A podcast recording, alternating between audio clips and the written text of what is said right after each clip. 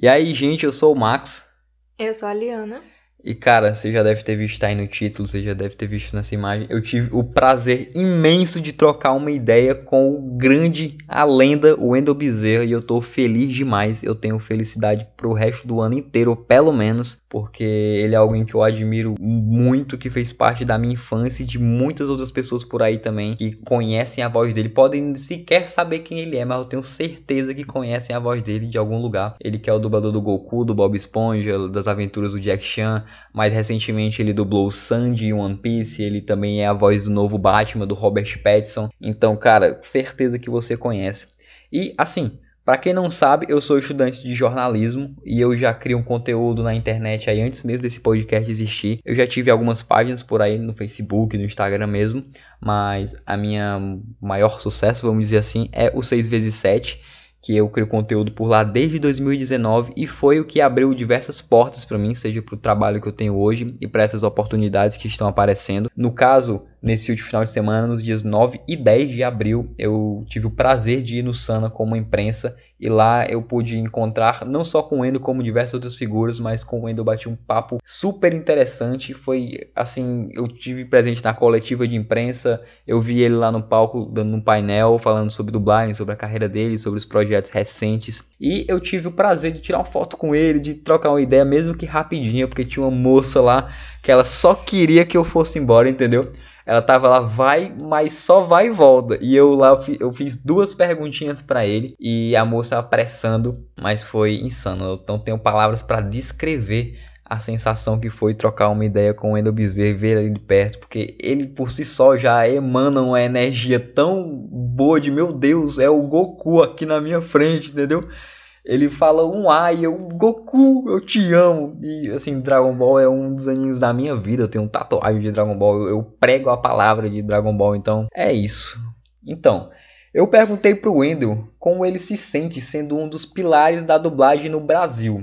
E ele falou o seguinte: Ao mesmo tempo em que é uma sensação maravilhosa, uma gratidão muito grande, uh, é uma responsabilidade, né? De eu continuar mantendo o meu trabalho em alto nível, continuar mantendo o respeito que eu tenho pelo público, porque tem uma galera que já tem 35 anos aí que eu posso brincar, posso falar bobagem, posso falar palavrão, mas também tem uma galera aí que tem 6, 7, 8, 9 anos de idade que me acompanha, que me segue, conversa comigo, então eu tenho muito cuidado e muito respeito. Então, ao mesmo tempo em que é maravilhoso, também é, é um motivo de grande responsabilidade, porque eu represento não só esses personagens, mas também o mercado de dublagem de uma forma geral. Né? Aí, obviamente, eu babei muito ele também, elogiei ele, disse que ele fez parte da minha infância e tudo mais, né? Aí vocês já sabem. E, assim, lá no palco do Sana, o Endo ele comentou que ele lidou muito bem com as críticas quando ele foi anunciado como novo Batman, mas que houve um, um, caso bem interessante, que foi um dublador que tentou roubar o papel dele como voz do Robert Pattinson no novo filme do Batman. Acredite se quiser. Mas no final ficou tudo bem, né? Inclusive, você pode ler tudo que rolou lá no Sana, a matéria completa, o link aqui, aqui na descrição, eu digitei tudo lá do painel, da coletiva, da entrevista que eu fiz com ele, tá tudo por lá, tá bem completinho. Mas enfim, então eu resolvi perguntar para ele como essas críticas negativas, mesmo antes do filme ser lançado, se elas influenciaram de alguma forma a decisão dos grandes estúdios e se houve a mínima possibilidade de ele ser substituído. E se liga aí no que ele respondeu. Eu acho que não, é, porque na verdade é, a gente observa muito né, os, os, haters e tal, mas a, a própria Warner viu que o, a satisfação foi muito maior quando surgiu o trailer e tal. Uh, e, e, depois aos poucos isso foi diminuindo, diminuindo até o momento que teve o filme e, eu acho que todo o pessoal que dirigiu, o pessoal que escalou o elenco, o próprio pessoal da Warner, todo mundo me apoiou muito e, e teve comigo o tempo inteiro.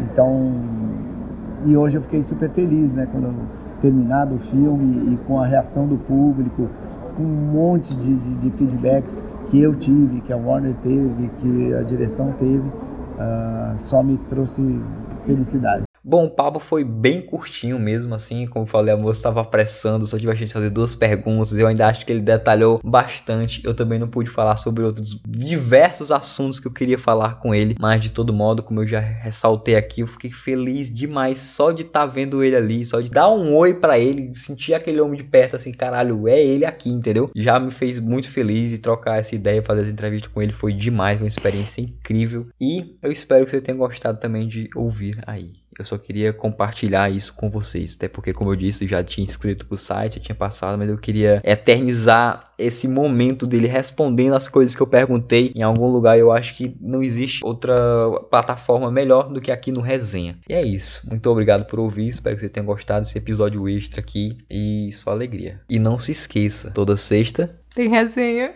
Sim, gente. Essa é a participação de hoje. Valeu.